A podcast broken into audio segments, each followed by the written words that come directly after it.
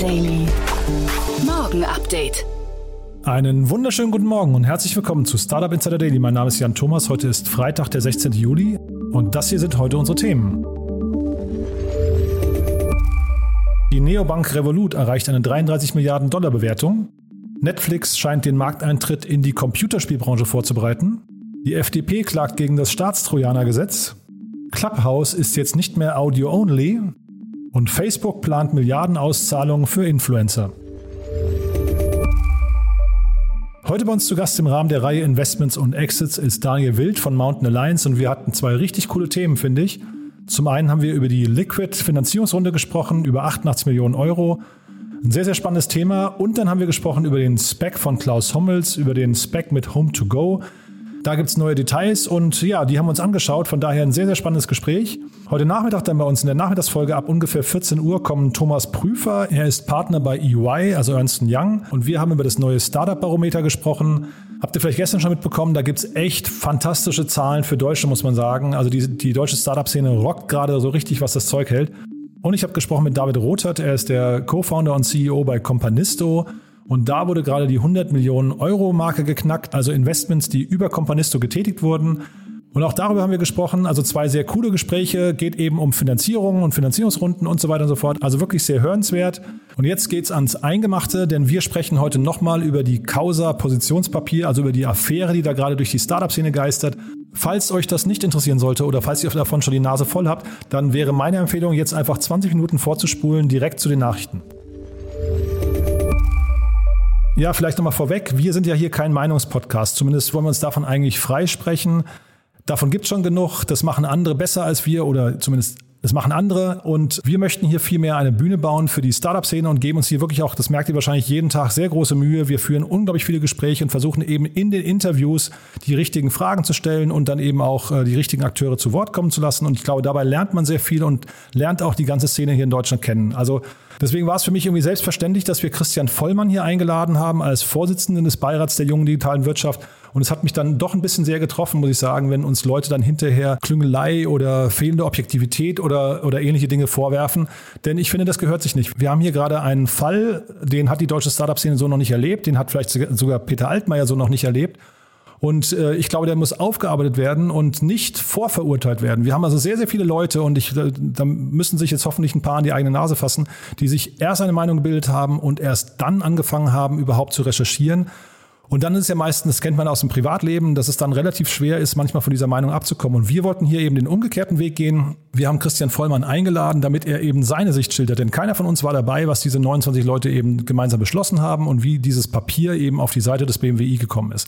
Dass in dem Papier Zitate benutzt werden, die scheinbar auch im Dritten Reich Verwendung gefunden haben, ist natürlich äh, schändlich. Das äh, ist gar keine Frage. Ich weiß allerdings auch nicht, ob das den Leuten bewusst war.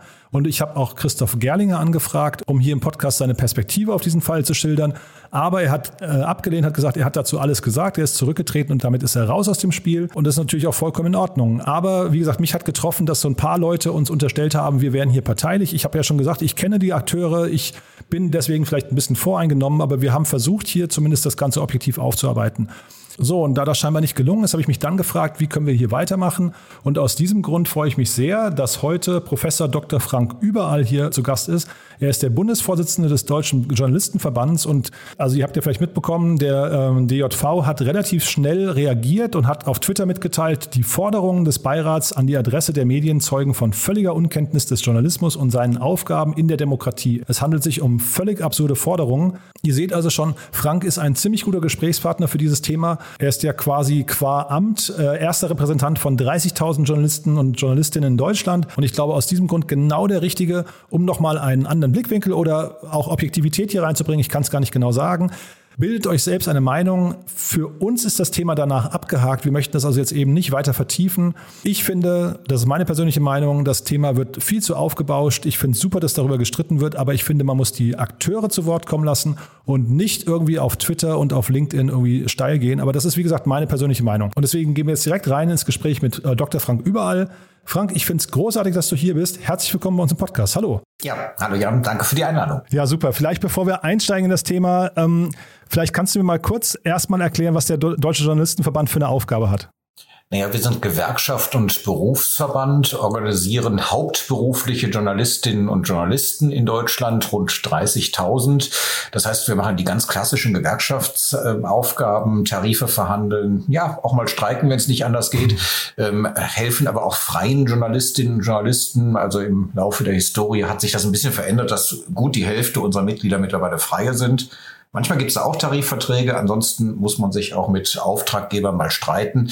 Ähm, all das machen wir und mischen uns natürlich da, wo es um Journalismus geht, auch politisch ein. Mhm, das habe ich bei euch, ich habe mir euren Twitter-Kanal noch ein bisschen angeguckt, da gibt es ja relativ viele Fälle, wo ihr euch zumindest, wo ihr hinguckt, sage ich mal, ne, und euch dann eben entsprechend auch äußert. Kannst du vielleicht mal die aus deiner Sicht mal die Aufgabe der Presse in einem Demo demokratischen Staat oder als Vertreter des Volkes, Sprachrohr der politischen Meinung und so weiter, vielleicht nochmal kurz äh, artikulieren? Ja, wir sind gegenüber der Gesellschaft verantwortlich als unabhängige Medien und äh, professionelle Medien liefern und damit auch wir Journalistinnen und Journalisten den Rohstoff an Information und Einordnung für die öffentliche Debatte, für den öffentlichen Diskurs. Und ähm, das braucht eine Demokratie und deswegen ist die Pressefreiheit auch ganz bewusst im Grundgesetz verankert und gehört auch zu den Menschenrechten. Wir fordern seit vielen Jahren schon endlich eine Beauftragte, einen Beauftragten Beauftragten für Pressefreiheit auch bei den Vereinten Nationen. Der Bundestag in Deutschland hat vor gut drei Jahren auch eine entsprechende Resolution mal verabschiedet. Da hat sich noch nicht wirklich was getan, aber es ist ein Grundrecht, Pressefreiheit. Und es ist eine Profession. Es ist eine professionelle Aufgabe. Das kann man, also ich bin auch, glaube ich, ein ganz guter Hobbykoch, aber würde mir niemals anmaßen zu sagen, ich kann alle Menschen ernähren und äh, würde ein gutes Restaurant aufmachen können. Und insofern gibt es auch viele Menschen, die ähm, hobbymäßig ganz exzellente und spannende Geschichten zum Beispiel im Netz erzählen. Ähm, aber es ist eben ein Beruf, das in einer Regelmäßigkeit zu tun. Das ist übrigens auch Gegenstand der Definition von Journalismus und mhm. äh, von Presse diese Regelmäßigkeit hat an den Tag zu legen und äh, ja, den Rohstoff an Informationen eben zur Verfügung zu stellen. Mhm. Und vielleicht, bevor wir jetzt nochmal äh, in die Details gehen, vielleicht kannst also wir sprechen ja heute, weil der Beirat Junge Digitale Wirtschaft auf der Seite des BMWI ähm, ein Positionspapier veröffentlicht hat, was irgendwie ja äh, zumindest anstößig war für viele Leute. Wie hast du das Ganze aus deiner Sicht, wie hat sich das dargestellt? Naja, wenn von Disziplinierung die, der Presse die Rede ist, dann zucken wir natürlich zusammen, weil das ist jetzt nicht wirklich geeignet, die Pressefreiheit hochzuhalten. Ganz im Gegenteil. Mhm. Und äh, bei allem Verständnis dafür, dass man sich manchmal schlecht behandelt fühlt, also auch ich als DJV-Vorsitzender freue mich nicht über jede Berichterstattung. mein Gott, das gehört dazu. Am liebsten würde ich natürlich auch sagen, hey, diszipliniert euch. Gewerkschaften sind das Schönste, was es gibt und Journalistengewerkschaften, liebe Journalistinnen und Journalisten doch sowieso. Also bitte berichtet doch nur positiv über uns. Aber das ist natürlich nicht das Bild, das man von unabhängiger Presse in einer Demokratie haben sollte. Und deswegen, in der Tat, bin ich nicht nur zusammengezuckt, sondern habe mich ziemlich geärgert, dass man eine solche Position überhaupt vertritt und dann auch noch in die Öffentlichkeit bläst. Ja, ihr habt das auch sehr, sehr schnell kritisiert, ne? Und ähm, das ist so ein bisschen auch das Problem. Also ich will jetzt gar nicht, wie gesagt, das gar nicht, äh, ich möchte gar nicht meine Meinung hier durchsetzen, sondern ich will eher verstehen, äh, wie groß das Problem hinterher ist. Vielleicht kannst du mal auf einer, auf einer Skala von 1 bis 10 erstmal sagen, ist das ein Riesenthema oder ist das ein eher kleines Thema? Ich würde es schon deutlich über fünf sehen, weil wir einfach im Moment eine Situation in der Gesellschaft haben, wo der Wert unabhängiger Medien immer mehr in Frage gestellt wird von interessierter Seite und wo es im Moment aus meiner Sicht brandgefährlich ist, unabhängige Medien grundsätzlich in Frage zu stellen. Und da, wo ich jemanden disziplinieren will, mhm. stelle ich dann eben diese Arbeit auch grundsätzlich in Frage. Mhm. Nee, bin ich total bei dir. Also das würde ich auch niemals irgendwie anders sehen wollen. Mir geht es so ein bisschen um diese, um diese Herleitung. Jetzt sagen ja auch viele, dass irgendwie die Entschuldigung äh, des, des Beirats der jungen digitalen Wirtschaft irgendwie nicht ausreichend war. Es geht ja angeblich um ein Arbeitspapier, also eine nicht finale Version, die von wenigen bis vielleicht einer Person, ich weiß es nicht genau, äh, äh, sagen wir, ähm, verfasst wurde. Wie siehst, wie siehst du das? Weil aus meiner Sicht waren die Reaktionen sehr schnell. Also äh, auch ihr habt sehr schnell reagiert, aber auch ganz viele andere Medien. Und da habe ich mich so ein bisschen gewundert, dass man nicht erstmal nachfragt Naja gut, also es ging jetzt nicht um ein Arbeitspapier, das irgendwie an der Klowand von jemandem zu Hause hing, sondern es ging um ein Papier, das ganz offiziell auf der mhm. Seite des Bundeswirtschaftsministeriums veröffentlicht Merkwürdigerweise, ne? Ja. Was halt, ne, ja, gut, da, das müssen die dann unter sich im Beirat genau. ausmachen. Mhm. Ähm, und äh, insofern finde ich ja die Distanzierung des Beirates jetzt auch absolut richtig und mhm. gut. Aber erst einmal müssen wir natürlich an der Stelle zur Kenntnis nehmen, auf einer hochoffiziellen Seite mhm. ist so etwas veröffentlicht worden. Und es ist dann schon ziemlich unprofessionell, wenn das wirklich so abgelaufen ist, dass da irgendeine Version, ich meine, ich kenne das selbst, ich habe hier bei mir auf dem Rechner ganz viele Versionen von irgendwelchen Papieren und Ausarbeitungen. Und wenn ich da die falsche verabschicke, schicke, ist doof. Aber so eine würde ich äh, wahrscheinlich schon dir nicht schicken, ja, aber erst recht nicht dem Bundeswirtschaftsminister. Ja, ja oder dich dann ärgern, und, ne? Ja. Mhm. Und, und, mich ärgern und vor allem würde ich da mal gucken, wenn es irgendwann auf der Seite steht, ähm, würde ich dann vielleicht auch nochmal nachgucken äh, oder nachgucken lassen. Es, es ist ja ein ganzes Team von Leuten, äh, steht da auch das Richtige drauf. Also, dass das dann diesen Weg in eine qualifizierte Öffentlichkeit findet, das ist dann schon ein grober Verfahrensfehler und ähm, ja, und da steht natürlich trotzdem auch nochmal die Frage dahinter, warum denkt man sowas, mhm. formuliert sowas schriftlich auch mhm. noch. Ähm, das ist für mich schon schlimm genug. Dass es dann geadelt wird, dadurch, dass es auf einer offiziellen Seite der Bundesregierung steht. Mhm. Ja, da muss man damit rechnen, dass das auch irgendwann Gegenwind bekommt. Weil eigentlich eigentlich wollte man mit solchen Veröffentlichungen ja was erreichen, und zwar für die Startup-Szene was ziemlich Gutes. Er hat mir die Seite auch mal angeguckt, da stehen ja ziemlich spannende Sachen drauf, da stehen ziemlich gute Sachen drauf, Gedankenanstöße, wo man auch wirklich mal überlegen muss, wir denken ja im journalistischen Bereich auch über Startups nach. Äh, wir haben mit dem Christopher Buschow, Professor an der Bauers Universität, äh, jüngst auch nochmal so ein Gespräch gehabt, wie kann man Journalismus eigentlich in der Zukunft finanzieren? Was brauche ich eigentlich? Also ich bin nur wirklich Journalist. Ja, ich kenne mich vielleicht noch mit ein paar technischen Fragen aus, aber es gibt dann auch Dinge, die kann ich nicht. Und mhm. da wird dann auch empfohlen, in Teams zusammenzuarbeiten. Wenn man Startups aufsetzt, und es gibt da vor allem auch lokal beispielsweise äh, Internet-Startups, äh, die richtig guten Journalismus da schon machen. Und äh, insofern sind wir dieser Szene auch nicht ganz fremd. Und da kann man sich auch tolle Impulse holen, auch von der Seite dieses Gremiums und auch von der Seite des äh, entsprechenden äh, Bundeswirtschaftsministeriums. Äh, es ist ja damit intendiert, eine Öffentlichkeit für eure Themen eurer Szene zu schaffen. Und wenn ich das frame mit einer solchen Forderung, ähm, ja, das ist das alte Problem. Dann wird alles andere überschattet. Ja, ich glaube, dass die Forderung einfach, äh, weiß nicht, ähm, unsäglich ist, das ist gar keine Frage. Ne? Die, für mich ist nur ein bisschen, wenn man das, das ganze Problem oder die Herleitung mal seziert, versuche ich zu verstehen, wo, wo entsteht der Skandal. Weißt du, weil jetzt also sehr viele regen sich auf, es gab Rücktrittsforderungen, äh, einer ist zurückgetreten, andere Medien schreiben, es müssten alle zurücktreten. Und da frage ich mich so ein bisschen, kriegt man diesen Senf zurück in die Tube oder ist das jetzt einfach, ist das passiert und man muss einfach sagen, entweder der Beirat tritt zurück oder er kriegt jetzt so lange Gegenwind, bis er irgendwie ausgetauscht wird oder was, was ist die Lösung?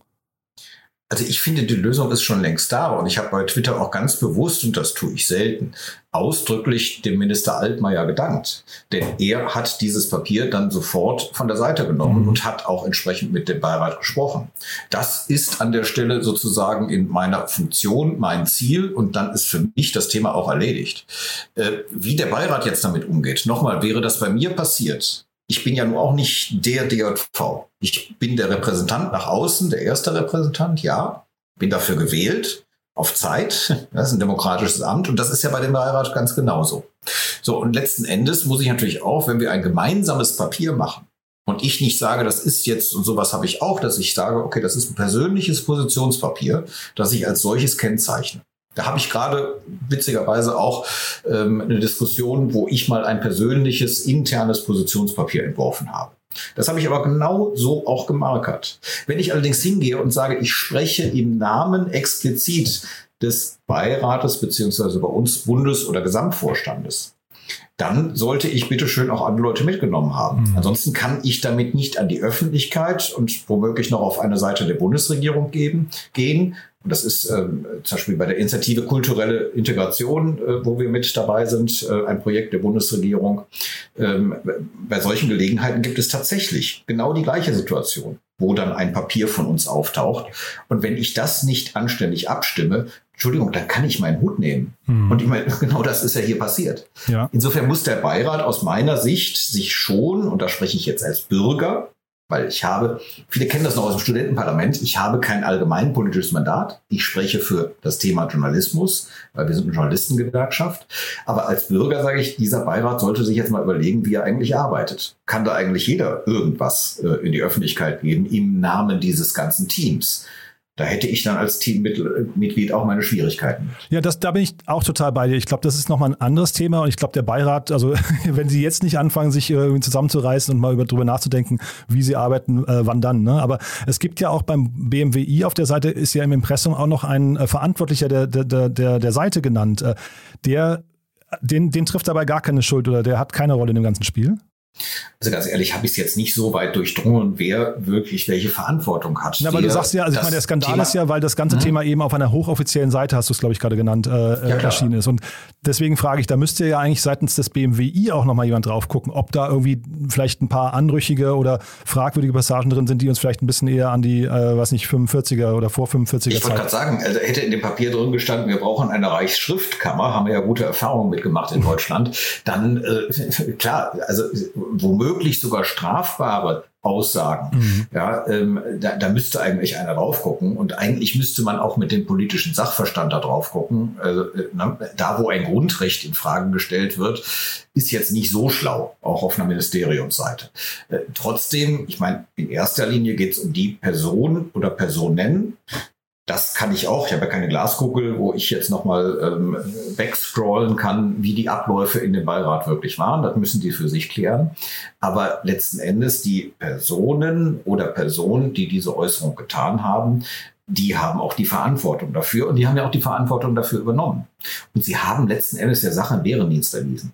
Man Total. kann doch das, was sie gemeint haben, anders formulieren und damit auch eine Diskussion anstoßen. Und vielleicht sogar diese Diskussion mal mit denen anstoßen, um die es geht. Also ich, ich glaube ja nicht, dass alle Kolleginnen und Kollegen, selbst diejenigen, die sich um Startups kümmern in der Berichterstattung, regelmäßig die Seite des Bundeswirtschaftsministeriums durchscrollen und gucken, ob es neue Arbeitsanweisungen gibt oder auch nur Anregungen gibt. Also wenn ich das doch wirklich als so wichtiges Thema nehme, dass ich so zugespitzt formulieren muss oder mhm. meine, so zugespitzt formulieren zu müssen, da muss ich doch auch mal sehen, dass ich mit Redaktionen, vielleicht auch mit Journalistenorganisationen ins Gespräch komme, so wie wir das jetzt hier auch machen, mhm. dass wir darüber sprechen, dass wir uns tatsächlich auch darüber bewusst werden, vor welchen Schwierigkeiten stehen gerade Startups. Trotzdem werden wir weiter kritisch hingucken. Das ist unser Job. Dafür haben wir eine gesellschaftliche Verantwortung und das ist unser Berufsbild. Und wir werden jetzt auch nicht unser Berufsbild, egal für wen, in der Wirtschaft oder auch in anderen Bereichen, komplett auf den Kopf stellen. Mhm. Ja, also mein Gefühl ist, 28 von 29 Leuten sind auch zurückgerudert, haben gesagt, sie, sie äh, äh, respektieren genau diese Pressefreiheit und diesen Berufsstand. Also von daher, ich, ich kenne, wie gesagt, die internen Abläufe überhaupt nicht. Ich versuche das mir von außen zurechtzupuzzeln. Äh, auf der Seite von deutsche Startups wurde das Ganze jetzt mit den Methoden der AfD verglichen. Würdest du sagen, das, das ist so? Also das sehe ich nicht. Die AfD hat da ein strukturelles Problem mit ähm, weiten Teilen der Demokratie und äh, mit weiten Teilen von Pressefreiheit. Und äh, ich habe nicht den Eindruck, und das habe ich so aus der Startup-Szene definitiv bisher nicht wahrgenommen, mhm. dass es da so ein grundsätzliches Problem gäbe. Mhm. Da ist jemanden, der offensichtlich oder die offensichtlich nicht so medienkundig beziehungsweise in Mediendebatten so kundig war, das Herz äh, übergelaufen. Mhm. Äh, denn hey, ich ärgere mich auch schon mal über Berichterstattung von Kolleginnen und Kollegen. Ja, das gehört dazu.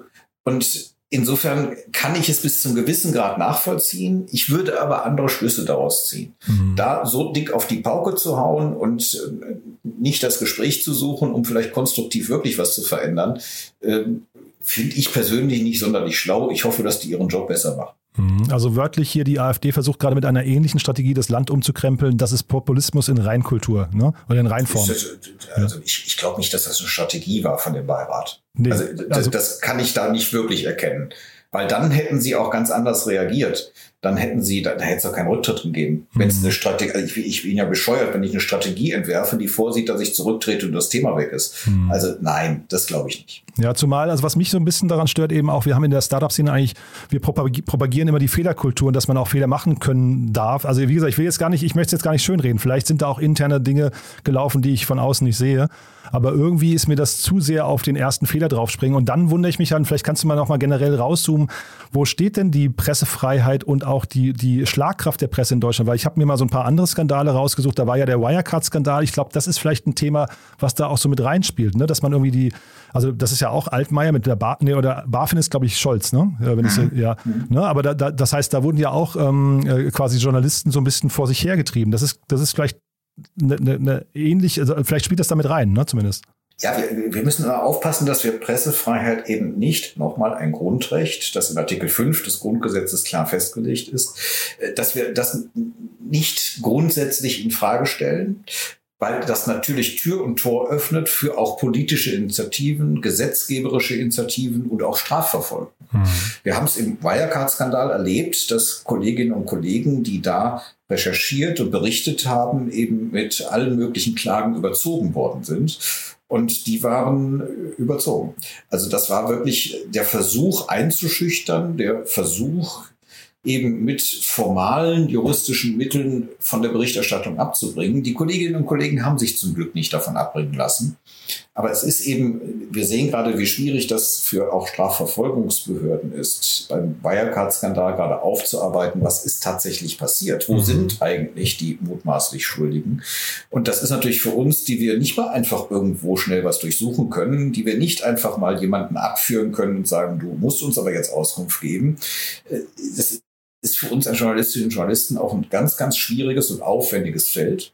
Und wenn dann versucht wird, uns einzuschüchtern oder eben grundsätzlich in Frage zu stellen, äh, dann ist das eben sehr, sehr schwierig. Und diesen Eindruck konnte man hier gewinnen. Ich habe den Eindruck, dass hier einfach eine falsche Formulierung gewählt worden ist. Oder mehrere. Dass ja. darum ging, ja. dass es darum ging, mehr Verständnis für Startup-Kultur mhm. letzten Endes äh, zu generieren in der breiten Öffentlichkeit. Und eins muss man sich ja auch nochmal bewusst machen. Man hätte sich ja mit einer solch zugespitzten Formulierung nicht beschäftigt und sie niedergeschrieben, wenn man nicht auch anerkannt hätte, dass Massenmedien, also professioneller Journalismus als Massenmedien, immer noch eine unglaublich große Rolle in dieser Gesellschaft spielt. Wenn es darum ginge, wie Friedrich Merz mal gesagt hat, wir brauchen doch eigentlich nur noch die sozialen Netzwerke, die Medien brauchen wir doch gar nicht mehr, er ist dann auch wieder ein bisschen zurückgerudert. Aber wer dieses Bild vertreten würde, der würde natürlich überhaupt gar nicht auf die Idee kommen, die Rolle der professionellen Medien überhaupt zu thematisieren. Also insofern, äh, ich sehe eben tatsächlich Stichwort Fehlerkultur. Der Minister hat klar reagiert, die Verantwortlichen haben klar reagiert und auch der Beirat hat klar reagiert. Jetzt wird man hinter den Kulissen sich weiter damit beschäftigen müssen und nochmal fokussieren müssen, was ist das, was man eigentlich will. Und da wieder zurück zu konstruktiven Debatten führen. Hm. Und das kann ja manchmal ein solches Überschwappen dann auch dazu führen, dass der Fokus, die Aufmerksamkeit überhaupt auf das Thema mal gelenkt wird und man dann wirklich konstruktive Debatten führen kann. Und das ist das, um diese Abgrenzung nochmal vorzunehmen, was ich in den weitesten Teilen der AfD eben nicht beobachte. Mhm. Ich sehe da keinen Ansatz für wirklich konstruktive Debatten. Das ist in weiten Teilen nur destruktiv, was da gemacht wird. Mhm. Das heißt, also ich, ich höre da so eine gewisse Milde raus, wenn ich es äh, richtig verstehe, äh, aber zeitgleich vielleicht trotzdem nochmal die Frage, wie würdest du denn jetzt, äh, wenn du jetzt quasi der Verband wärst oder der Beirat, wie würdest du jetzt vorgehen? Was wäre aus deiner Sicht der, der optimale nächste Schritt? Äh, es ist nicht meine Rolle, dem Verband hier oder dem Beirat hier entsprechend äh, Hinweise zu geben mhm. oder äh, sie womöglich noch zu coachen. Ähm, Stichwort allgemeinpolitisches Mandat. Mhm. Ähm, Nochmal, der Begriff der Disziplinierung war daneben und ja. da lasse ich auch nicht mit mir reden und ich glaube, dass äh, ist aber mittlerweile auch abgehakt. Ähm, man hat die Verantwortung dafür übernommen, einzelne Personen, und der Beirat hat sich distanziert. Damit ist das Thema für mich auch an der Stelle in dieser Zuspitzung durch. Und jetzt eben geht es darum, den konstruktiven Weg zu sehen, jetzt auch nicht beleidigt sich zurückzuziehen. Insofern hielte ich auch den Rücktritt des Beirates für falsch sondern eben genau daraus lernend. Und du hast es vorhin gesagt, das ist dann auch ein Stück weit konstruktive, positive Startup-Kultur. Ähm, man hat hier sozusagen ein ähm, Politikdiskurs-Startup versucht, ist an einer Stelle damit gescheitert. Jetzt brauche ich ja den äh, Politikdiskurs im Sinne des Startups nicht sofort komplett dicht machen, sondern kann aus diesem Fehler lernen. Und äh, da bin ich fest von überzeugt, dass man nicht mit so viel Bösartigkeit wie andere Kräfte in dieser Gesellschaft mit dabei war, sondern tatsächlich was in der Sache bewegen will. Und da sollten dann auch Demokraten zusammenstehen. Super, Frank. Das ist ein tolles Plädoyer. Vielen Dank, dass du hier warst. Äh, haben wir denn was Wichtiges vergessen aus deiner Sicht? Nö, ich äh, habe festgestellt, dass du gute Fragen gestellt hast und ich dich nicht zu, Zitat, disziplinieren brauche. Toll. Danke für das Gespräch. Ja. ja, vielen, vielen Dank, dass du da warst und bis zum nächsten Mal. Hoffentlich in anderer Angelegenheit. Immer gerne. Bis dann. Ciao. Ja, das war also Professor Dr. Frank Überall. Ich freue mich wirklich sehr, dass er hier war. Und äh, wie gesagt, wir beenden das Thema jetzt hier. Aus meiner Sicht ist jetzt wirklich alles gesagt. Aber wenn ihr das anders seht oder wenn euch noch irgendein Blickwinkel fehlt oder so, schreibt uns gerne. Dann können wir gerne noch weitere Gäste hier im Podcast holen. Aber ansonsten ist das Thema für uns jetzt, wie gesagt, erledigt. Wir kommen jetzt zu den Nachrichten mit Anna Dressel und die kommen wie immer nach den Verbraucherhinweisen und die kommen wie immer jetzt.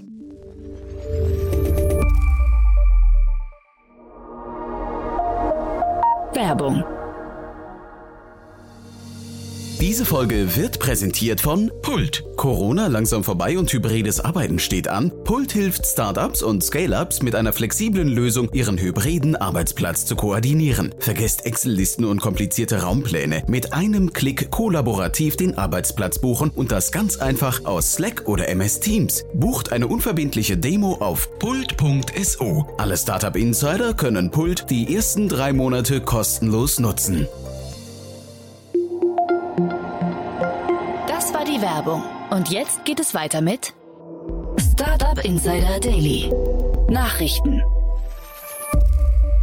Der Datenschutzstreit bei WhatsApp geht weiter.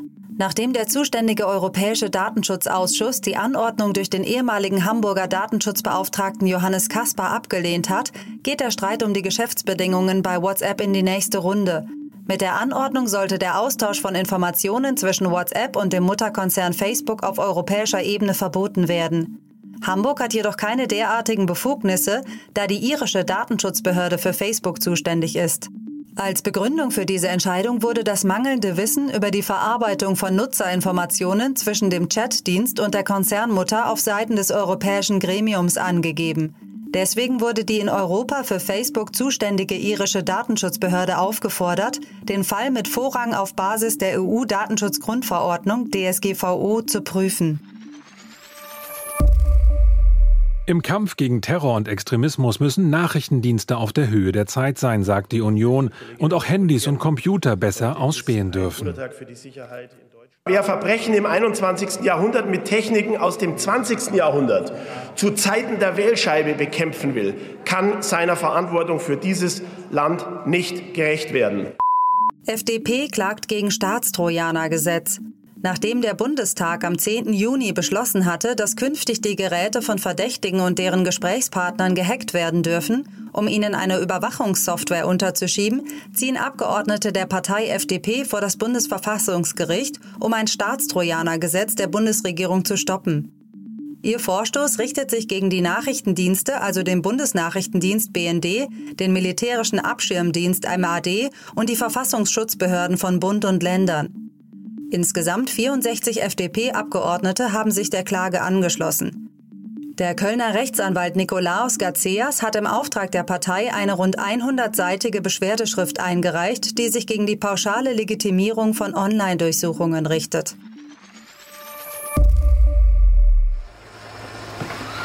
You need urgent medical attention. WHO stellt Leitfaden für künstliche Intelligenz im Gesundheitswesen vor.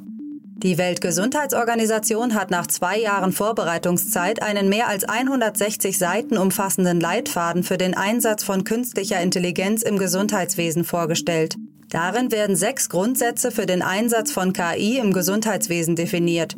So zum Beispiel, dass Maschinen nie die menschliche Autonomie aushebeln dürfen, einem Menschen niemals Schaden zufügen dürfen oder auch, dass Algorithmen im Gesundheitswesen entsprechenden Kontrollinstanzen zu unterliegen haben. Künstliche Intelligenz hat ein enormes Potenzial, die Gesundheitsversorgung und Medizin zu verbessern und allen Ländern zu helfen, eine universelle Gesundheitsversorgung zu erreichen, so die Verfasser im Vorwort des Dokuments. Revolut mit 33 Milliarden Dollar Bewertung. In einer neuen Serie E-Finanzierungsrunde erhält Europas größte Neobank Revolut weitere 800 Millionen Dollar und wird dadurch mit 33 Milliarden Dollar bewertet. Im Zuge der Finanzierungsrunde sind mit dem Softbank Vision Fund 2 und Tiger Global zwei neue Investoren eingestiegen. Damit hat sich die Bewertung des Fintechs seit der letzten Finanzierungsrunde vor anderthalb Jahren versechsfacht. Diese lag im Februar 2020 noch bei 5,5 Milliarden Dollar. Gerüchten zufolge steht auch der deutsche Rivale N26 kurz vor Abschluss einer mehrere hundert Millionen Dollar umfassenden Finanzierungsrunde, infolgedessen N26 auf bis zu 11 Milliarden Dollar bewertet werden könnte. Clubhouse nicht mehr Audio-only. Bislang war Clubhouse eine App, die ausschließlich auf Audioinhalte gesetzt hat. Die Live-App bekommt jetzt eine neue Chat-Funktion namens Backchannel.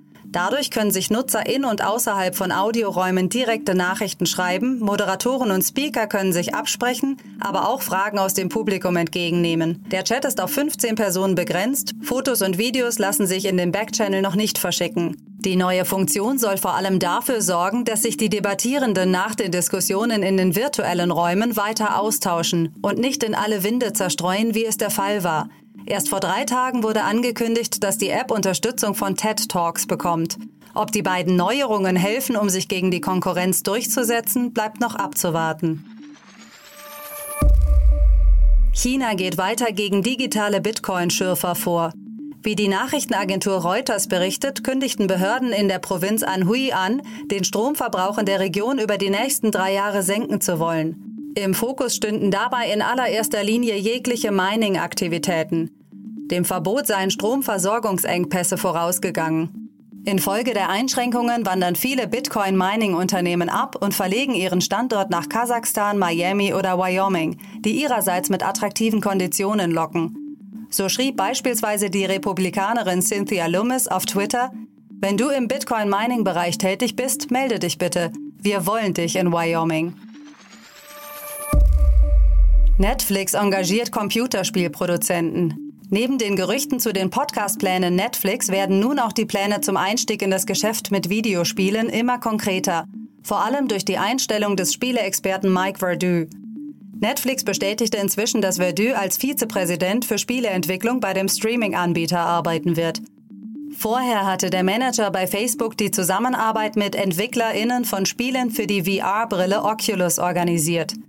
Medienberichten zufolge will Netflix die Spiele über die Streaming-Plattform bereits im kommenden Jahr und ohne zusätzlichen Aufpreis verfügbar machen. I have been a rich man and I have been a poor man and I choose rich every fucking time. Because at least as a rich man, when I have to face my problems, I show up in the back of a limo wearing a $2,000 suit and a $40,000 gold fucking watch. Facebook plant Milliardenauszahlung für Influencer. Der CEO der Social-Media-Plattform Mark Zuckerberg hat verkündet, in den nächsten eineinhalb Jahren eine Milliarde US-Dollar an seine App nutzenden Social-Media-Stars zu zahlen. Zuckerberg postet dazu auf Facebook, wir wollen die besten Plattformen für Millionen von Creator bauen, damit sie ihren Lebensunterhalt verdienen können. Die Konzentration liegt auf Influencern, da diese täglich Millionen von Nutzern auf die Plattform bringen. Außerdem plant er mit neuen Projekten weitere Möglichkeiten der Geldeinnahme für Influencer zu schaffen. Marktbeobachter werden diesen Schritt als Teil des wachsenden Kampfs der Plattformen Instagram, TikTok, Snap und YouTube um Influencer. BlackRock CEO Larry Fink sieht bei Kryptowerten ein nachlassendes Interesse. Er vernehme ein nachlassendes Interesse bei Investoren und Interviewpartnern gegenüber Kryptowerten. Dies äußerte der Gründer des größten Vermögensverwalters der Welt am Mittwoch in der Finanzsendung Squawk Box bei CNBC. In der Vergangenheit haben sie mich immer wieder nach Krypto und Bitcoin gefragt, aber in meinen letzten zwei Wochen auf Geschäftsreise wurde keine einzige Frage dazu gestellt. Das steht einfach nicht im Fokus von Rentnern und langfristigen Investoren. Wir sehen sehr wenig, was die Nachfrage der Investoren angeht.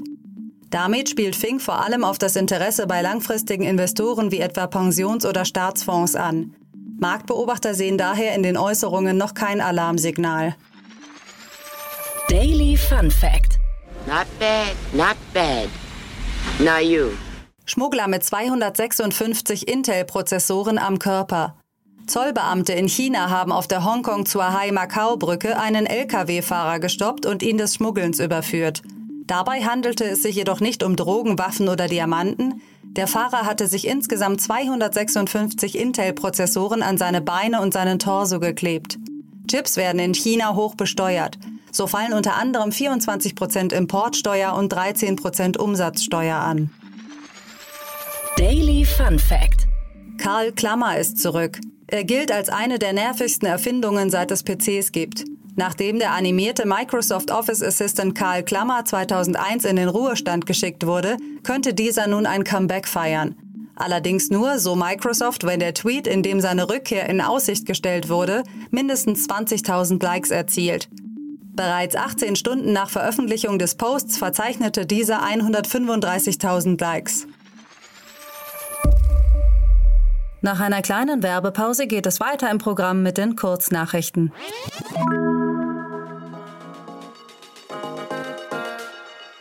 Hier ein kurzer Hinweis an alle, die auf Jobsuche sind oder sich für innovative Startups interessieren. Startup Insider ist ständig auf der Suche nach neuen MitarbeiterInnen. Wir suchen RedakteurInnen, DatenexpertInnen, Sales-MitarbeiterInnen, WerkstudentInnen und viele mehr. Werde Teil unseres sympathischen Teams und begleite uns auf dem Weg zum führenden Informationsmedium der deutschen Startup-Szene. Bei uns dreht sich alles um Startups und Innovationen. Entsprechend modern und digital sind wir aufgestellt. Neben interessanten Themen bieten wir Herausforderungen, an denen man wachsen kann. Permanente Weiterentwicklung, eine tolle Teamkultur, faire Bezahlung und ein großzügiges Büro im Herzen Berlins. Klingt interessant? Dann schau doch einfach mal vorbei auf www.startupinsider.de/jobs oder bewirb dich proaktiv über unser Kontaktformular. Wir freuen uns auf dich.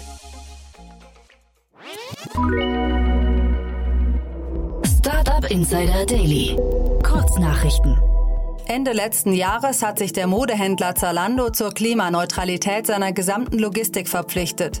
Ab sofort erfolgen Lieferungen daher statt in den bisherigen weißen Plastiktüten in braunen Papiertaschen. Diese werden aus FSC-zertifiziertem recycelbarem Papier hergestellt. Geschäftsklima in der Bitkom-Branche erreicht nach dem Corona-Schock ein starkes Wachstum. Der Digitalverband Bitkom erwartet für die Unternehmen der IT, Telekommunikation und Unterhaltungselektronik ein Umsatzplus von 4% auf 178,2 Milliarden Euro und die Schaffung von über 40.000 zusätzlichen Jobs. Laut Insidern will Apple die iPhone-Produktion deutlich ausweiten und im kommenden Jahr bis zu 90 Millionen Geräte der nächsten Generation herstellen. In den vergangenen Jahren belief sich die Produktion konstant auf etwa 75 Millionen Einheiten. Twitter schafft Fleets nach nur acht Monaten wieder ab. Eine Funktion, mit der man den populären Stories auf Instagram oder Snapchat Konkurrenz machen wollte. In einem Tweet teilte Twitter mit, am 3. August löschen wir Fleets. Wir arbeiten an etwas Neuem. Das tut uns leid oder auch gern geschehen. Bereits im Februar berichtete das US-Magazin Variety, dass Fleets unter Twitter-Nutzern wenig Anklang findet. Und das waren die Startup Insider Daily Nachrichten von Freitag, dem 16. Juli. Jetzt geht es weiter im Programm mit Investments und Exits. Startup Insider Daily, Investments und Exits. Heute mit Daniel Wild von Mountain Alliance. Präsentiert von Beiten Burkhardt, euren Partnern von der ersten Beteiligungsrunde bis zum erfolgreichen Exit.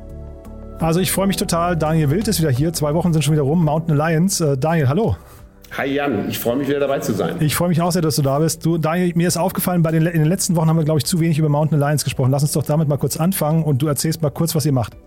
Ach so, klar, gerne. Also Mountain Alliance ist eine börsengelistete digitale Beteiligungsgesellschaft. Das heißt, wir sind in Frankfurt und München in Börsen notiert ähm, Mountain Alliance, ECF ist das Kürzel, A12 UK0 die WKN für die Spezialisten, die das interessiert.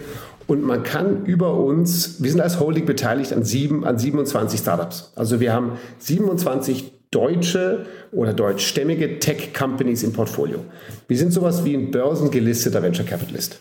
Und das heißt also im Prinzip, über euch legt man Geld an und das ist fast auch schon die Brücke zum ersten Thema, denn da geht es ja auch darum, wer nicht bei euch investiert ist, der ist dann vielleicht ein Kunde von Liquid. Ja, genau. Schöner Vergleich, da gehe ich gleich nochmal drauf ein, da kommen wir im Detail dann dazu.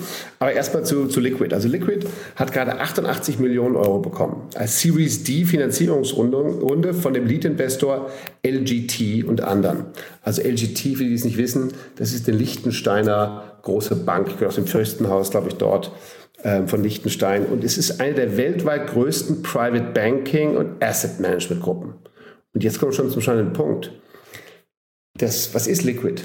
Viele von uns haben vielleicht so Liquid noch irgendwie als Wettbewerber von Scalable Capital oder anderen Robos im Kopf. Aber Liquid ist was ganz anderes. Liquid ist, das Geschäftsmodell ist, anspruchsvollen Privatanlegern, so sagen die selber, den Zugang zu erstklassigen Anlageklassen zu geben, mit deutlich weniger Kapitaleinsatz als bisher notwendig war. Was bedeutet das? Ab 100.000 Euro Anlage bei Liquid kann man sich zum Beispiel über, mit denen arbeiten die zusammen, HQ Trust, das ist das Family Office von Harald Quandt, eine eigene Anlagestrategie arbeiten lassen. Dafür braucht man mindestens 100k. Das ist also anders als Robo, wahrscheinlich eher Mechanical Turk oder so ähnlich. Das heißt, hier sitzen Menschen im Hintergrund, die natürlich mit Sicherheit für 100.000 keine wirkliche Einzelstrategie machen, aber die halt auf die Bedürfnisse dann runtergebrochen eingehen. Also de facto ist Liquid eine Geldsammelstelle, ein Asset Manager, die, man kann auch sagen, Demokratisierung der, der, der Alternative Asset Anlageklassen, die einem normalen Investor wie jetzt dir oder mir mit 100.000 Euro die Möglichkeit gibt, zu investieren. Und zwar entweder Anlagestrategie, typischerweise, was weiß ich, Aktien oder früher auch Bonds, und dann halt von Experten. Oder aber man kann direkt in Real Estate oder auch Private Equity investieren. Dazu braucht man dann mindestens 200.000 Euro. Und diese Anlageklassen, die in dieser Branche Alternative Assets genannt werden, die sind normalerweise erst mit viel mehr Geld zugänglich. Wenn man 250.000 mitbringt, kann man auch in Venture Capital investieren. Und da, schön von dir gemacht, eben, da ist der Vergleich zu uns. Bei uns muss man aktuell übrigens nur 5,10 Euro mitbringen. Ist das euer äh, Aktienkurs? genau. Ah, cool. Also unser Aktienkurs ist heute bei 5,10 Euro. Das heißt, mit 5,10 Euro hat man ein, eins von äh, 8 Millionen Aktien, über die man dann eben an 27 Companies beteiligt ist. Und und das, das sagen wir so, wenn man jetzt sagt Demokratisierung von Venture Capital, dann sehe ich uns natürlich weiter vorne. Grundsätzlich muss man sagen, ist aber das Liquid-Modell schon super, weil die machen für Leute, die, man nennt das den Mass Affluent Market. Also vielleicht, was so Privatbanken angeht, da gibt es die Ultra High Net Worth Kunden, die haben zig oder hunderte Millionen. Da gibt es die High Net Worth Kunden, die haben so vielleicht zehn Millionen. Und eine, Bank, so eine Privatbank nimmt Kunden nicht unter meistens fünf Millionen, manche auch ab zwei Millionen aber quasi Privatbanken ähnliches ähm, Anlageinstrumentarium nutzen zu können. Das ist quasi der Pitch von Liquid. Ja, ist total spannend. Aber ich habe die tatsächlich auch im Robo-Advising-Bereich gesehen und höre aber jetzt raus, dass die Tech-Komponente eigentlich relativ gering ist dann sogar, ne? Ja, also das ist mein Eindruck. Ich habe die noch nicht verwendet, aber deren Pitch ist nicht Robo. Deren Pitch ist, spannende Anlageklassen zugänglich machen. Und das ist auch ein guter Pitch, weil man, man, klar, wenn man jetzt normalerweise in PE, also Private Equity investieren will und dann auch in gute Fonds wie Carlyle oder EQT oder so, dann muss man lange dabei sein und Millionen mitbringen, um da rein zu können. Insofern, das macht Sinn. Aber ich glaube, fairerweise muss man sagen, das ist ein ein Technologie oder ein online vermarktetes Asset Management Produkt. Und Assets under Management, muss man sagen, seit 2018 hat Liquid die Assets under Management jedes Jahr verdoppelt und aktuell ist es bei 1,4 Milliarden Euro Assets. In Klammern, das ist echt wenig. Das habe ich gerade gedacht. Ich hatte, also ich habe jetzt nicht gesehen, was die äh, an Provision bekommen, aber ich habe also versucht mal zu überlegen, ist, ist das schon tatsächlich, weil wir reden ja jetzt hier über eine, was war es, 80 Millionen, 88 Millionen Runde. Äh, rechtfertigt sowas schon äh, diese, diese Bewertung dann hinterher oder ist es eher die Fantasie, die da noch drin steckt? Ja, ich glaube, ich glaube, äh, eins ein bisschen bei von beidem. Also ich glaube nicht, dass die Riesenfantasie, ich will jetzt kein Unrecht tun, aber ich glaube, die jetzigen Investoren sind da nicht eingestiegen wegen Riesenfantasie, dass das Ding sich nochmal verzehnfacht und dann, äh, keine Ahnung, mit einem Spec an die Börse geht, oder, oder, oder verkauft wird, sondern ich glaube, die jetzigen Investoren sind strategisch. Wenn LGT einsteigt als einer der allergrößten Asset Manager und Privatbanken, ne, genau das Geschäftsmodell weltweit, mit 223 Milliarden Assets under Management, glaube ich, dass das ein super smarter Move ist und LGT hat sich hier quasi einen online getriebenen Arm aufgebaut um auch die weniger vermögenden Kunden oder die Kunden, die erstmal mit einem Teil des ausprobieren wollen, reinzuholen. Ich super smarter Move. Ich könnte mir auch vorstellen, dass die irgendwann ganz übernehmen. Die haben offensichtlich auch in dieser Runde einige private Investoren rausgekauft. Ich meine, das passiert oft in Secondary. Aber ich könnte mir vorstellen, dass das einfach am Ende in irgendeinem Asset Manager aufgeht. Also behalten wir im Blick. Äh, ich versuche die auch mal einen Podcast zu bekommen, aber wie du es gerade sagst, äh, vielleicht sind die auch schon gedanklich äh, kurz vorm Exit, ja. Wir gehen noch zu dem zweiten Thema, das du mitgebracht hast. Ähm, da vielleicht kurz der Disclaimer. Ach ja, das ist, es handelt sich ja jetzt um Börsengang und da fühlen wir uns natürlich verpflichtet, sehr, sehr unkritisch jetzt zu berichten. Ne? Ähm. ja, das, ja. das, Thema habe ich auch mitbekommen. Ja, das ist sehr spannend. Ja, also Wahnsinn. Ja? Ich meine, es ist, manchmal passieren halt solche, solche Dinge, ähm, aber klar, Pressefreiheit ist das Allerwichtigste. Und auch die Tatsache, dass jetzt du und ich hier auch das sagen, was wir denken und nicht äh, uns aus irgendeinem Grund äh, zurückhalten, also das ist doch offensichtlich. Ich muss sagen, Pressefreiheit muss sein. Und natürlich, ich bin selbst, ich bin selbst börsennotiert mit einer kleinen börsennotierten Company. Mhm. Ich freue mich über jede Attention. Aber für Attention muss man arbeiten. Dazu mache ich, äh, so wie gestern, Konferenzen oder wie im August für eine Konferenz. Und irgendwann gibt es die Attention. Und insofern zu verpflichten kann man dazu niemanden. Ich denke, das ist, das ist wichtig. Ist auch wahrscheinlich den meisten Akteuren da klar. Aber du, wir wollen es nicht breitreden. Wir hatten heute im Podcast, also das, das kommt ja quasi, äh, bevor wir jetzt sprechen, äh, den äh, Frank Überall, das ist der, der, der ähm, Vorsitzende vom Deutschen Journalistenverbund. Äh, den haben wir heute zu Gast, um das Thema nochmal auseinanderzunehmen. Von daher, das wird also, glaube ich, sehr, sehr interessant. Absolut. Ähm, und wir sprechen aber jetzt, wie gesagt, wir sprechen über den Börsengang, aber durch die Hintertür. Ganz genau. Wir beide haben schon über SPACs gesprochen, über Special Purpose Acquisition Companies und dass das eine andere Art ist, Firmen an die Börse zu bringen.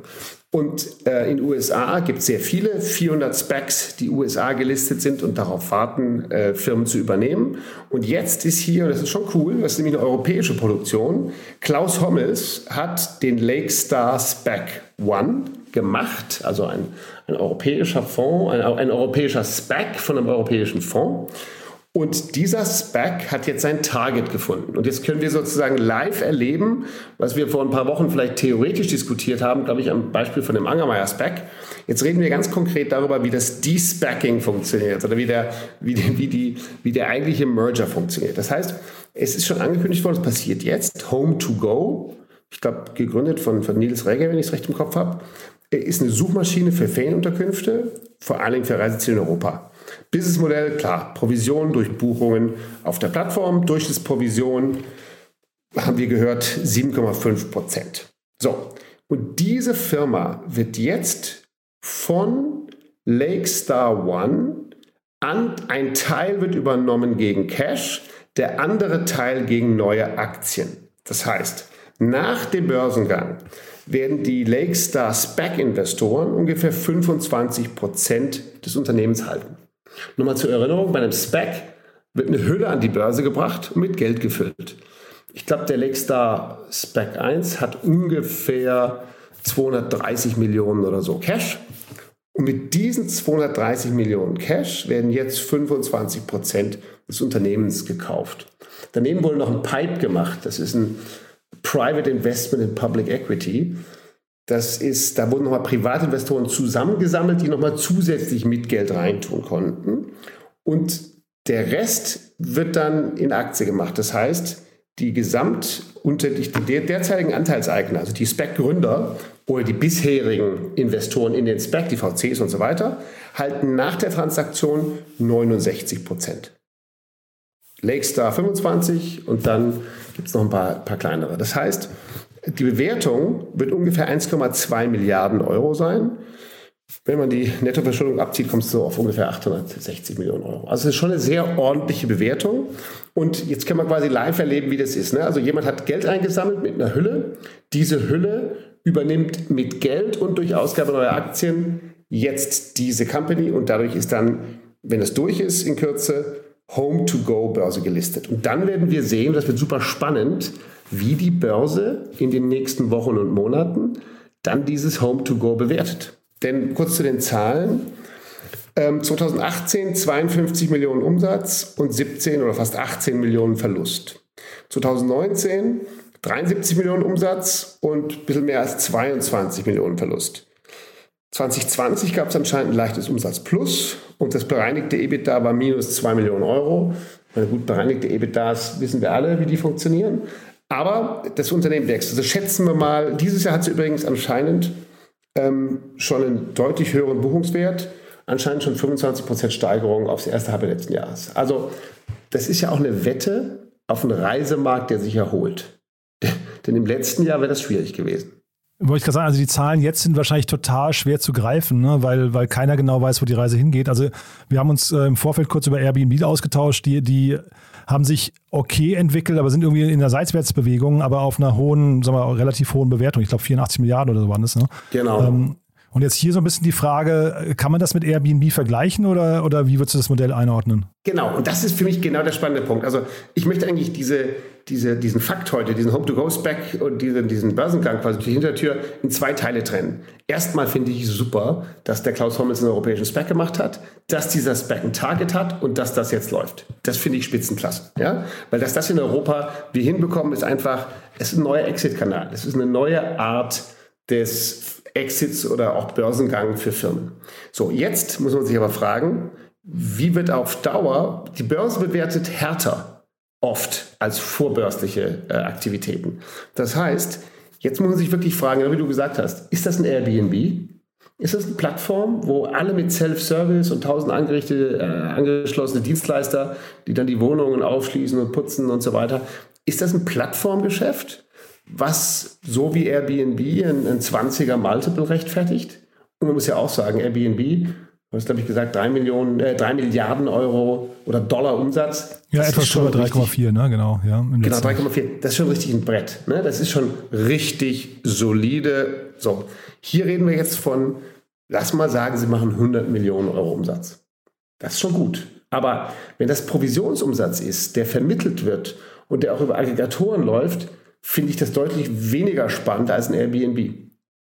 Und wir wissen halt in den Märkten, wir haben auch Trivago gesehen, ich hatte gerade mal erwähnt, ich war einer der ersten, oh ja, in der ersten Runde, in der ersten Finanzierungsrunde von Trivago war ich dabei. Hat natürlich super für uns funktioniert, ist an Expedia gegangen, dann in die Börse. Aber in den letzten Jahren hat sich Expedia, hat sich äh, Trivago schwer getan, weil auch Expedia und andere natürlich immer weniger zahlen für die Vermittlung die durch Trivago kommt und weil das Akquirieren von Kunden teurer wird.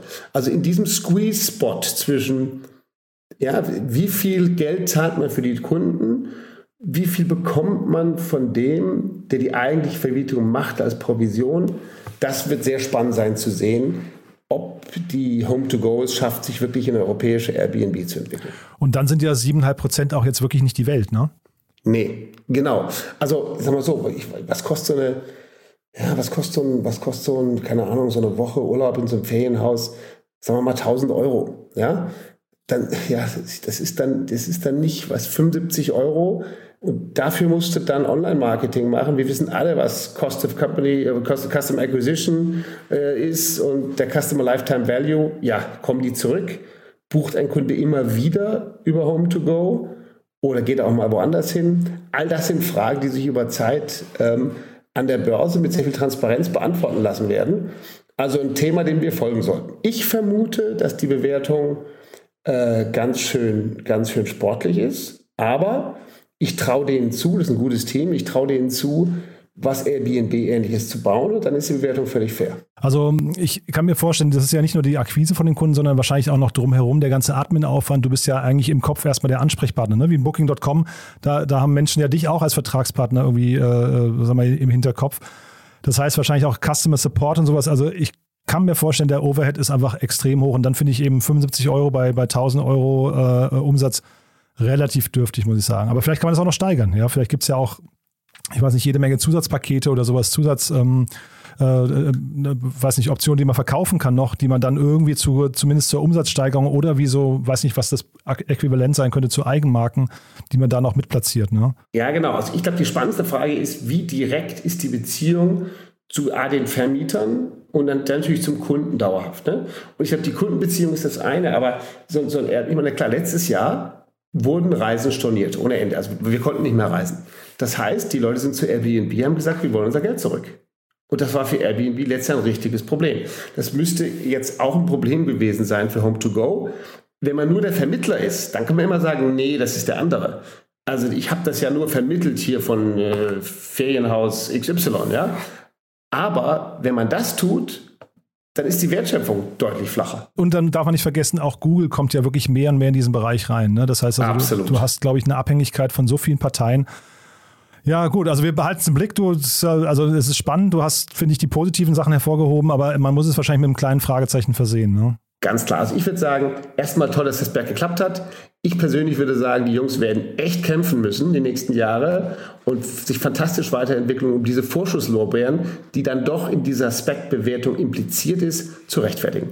Wir werden sehen und ähm, wir werden sie weiter beobachten. Ich kann mir jetzt die Bemerkung nicht verkneifen, Daniel. Ähm, wir haben ja gerade schon ein bisschen kokettiert, was die, was die, sag mal, das Verhältnis äh, Beirat Junge Digitalwirtschaft und die Presse angeht. Da geht es ja eigentlich um so ein bisschen das Verständnis auch der Presse, was die IPOs aus der, aus der Startup-Welt angeht.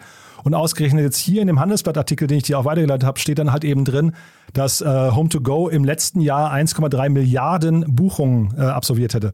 Und das finde ich halt jetzt bizarr. Das ist halt so schade, dass sowas gerade heute passiert, so ein Fauxpas. Ja, genau. Ich meine, das ist natürlich immer schwierig, die ganzen Zahlen dann auch zu plausibilisieren zu können und zu verstehen. Aber das stimmt schon. Entscheidend ist, dass da die Zahlen richtig ist und dass die Kommunikation auch vorher stimmt. Und in dem Fall ist das natürlich genau in der aktuellen Diskussion ein bisschen pikant. Ja? Aus meiner Sicht, wie auch wir beide jetzt gerade überschlagen haben, kann das eigentlich nicht sein. Äh, dann wären wir bei einer ganz anderen Größenordnung. Wir wollen es auch nicht breitreten. Ne? Das ist jetzt nee. aber nur, das ist eher so augenzwinkernd, hey, es passieren halt eben Fehler und äh, das ist vielleicht auch menschlich muss einfach korrigiert werden. Ja? Genau. Also ich glaube, sagen wir so, Fehler werden immer passieren und je mehr über uns als Szene geschrieben und gesprochen wird, ist gut. Da freuen wir uns alle drüber. Und ich denke mal, auch nach so einer Diskussion werden alle noch ein bisschen vorsichtiger sein. Na, und vielleicht aufeinander zugehen, weil es ja sogar, also vielleicht gibt es, ich kann das gar nicht beurteilen, vielleicht gibt es ja in der, in der Mainstream-Presse sogar ein Wissensdefizit noch und dann muss das halt einfach, äh, was nicht, äh, ein bisschen aufgeklärt werden. Ja, das ist ja völlig in Ordnung. Wir lernen ja alle dazu. Ja, das stimmt. Aber ich glaube auch tatsächlich, dass äh, die klassische Presse sich da noch mehr anstrengen muss, weil jetzt mal Podcasts wie dieser und, und andere neue Medien natürlich auch immer mehr den Platz einnehmen, dass sie über solche Themen informieren und auch, auch aufklären. Ne? Also ich glaube, die, die klassischen Medien, aufeinander zugehen, bin ich genau bei dir, das muss passieren. Und gleichzeitig ist es auch notwendig, gerade für die klassischen Medien mehr unsere Szene zu sehen, denn die wird natürlich größer und auch auf Dauer wichtiger. Genau, sieht man ja eben an den, an den äh, doch jetzt hier auch Specs im Milliardenbereich. Also von daher tolle Szene, tolle Zeit, in der wir unterwegs sind. Wie gesagt, Fehlerkultur ein bisschen hochhalten, das passiert halt einfach. Und äh, ja, Daniel, toll, dass du da warst. War wirklich großartig, muss ich sagen. Danke dir, Jan. Hat wie immer viel Spaß gemacht und ich freue mich schon aufs nächste Mal. Dieser Beitrag wurde präsentiert von Beiten Burkhardt, den Venture Capital Experten. Maßgeschneiderte Beratung von der Gründung bis zum Exit. Startup Insider Daily, der tägliche Nachrichtenpodcast der deutschen Startup-Szene. Ja, das war die Vormittagssendung. Das war Daniel Wild von Mountain Alliance. Vielen Dank nochmal, Daniel. Und natürlich auch nochmal ganz, ganz herzlichen Dank an Professor Dr. Frank Überall vom DJV. Ein super Gespräch, finde ich. Wir wären euch dankbar, wenn ihr das entsprechend weiterleitet an die Leute, die sich vielleicht auch aufgeregt haben. Ich glaube, es hat wirklich nochmal einen tollen Blickwinkel gebracht. Ja, und ansonsten freue ich mich natürlich, wenn wir uns in der Nachmittagsfolge wieder hören. Da dann, wie gesagt, bei uns zu Gast Thomas Prüfer, Partner bei Ernst Young zum deutschen Startup-Barometer, das die Finanzierungsrunden in deutsche Startups im ersten Halbjahr analysiert hat. Und bei uns zu Gast ist David Rother von Companisto. Das beides, wie gesagt, ab 14 Uhr hier auf diesem Kanal. Falls wir uns nicht mehr hören, euch ein schönes Wochenende. Aber wie gesagt, nachher reinschalten lohnt sich auf jeden Fall. Bis dahin, alles Gute. Ciao, ciao.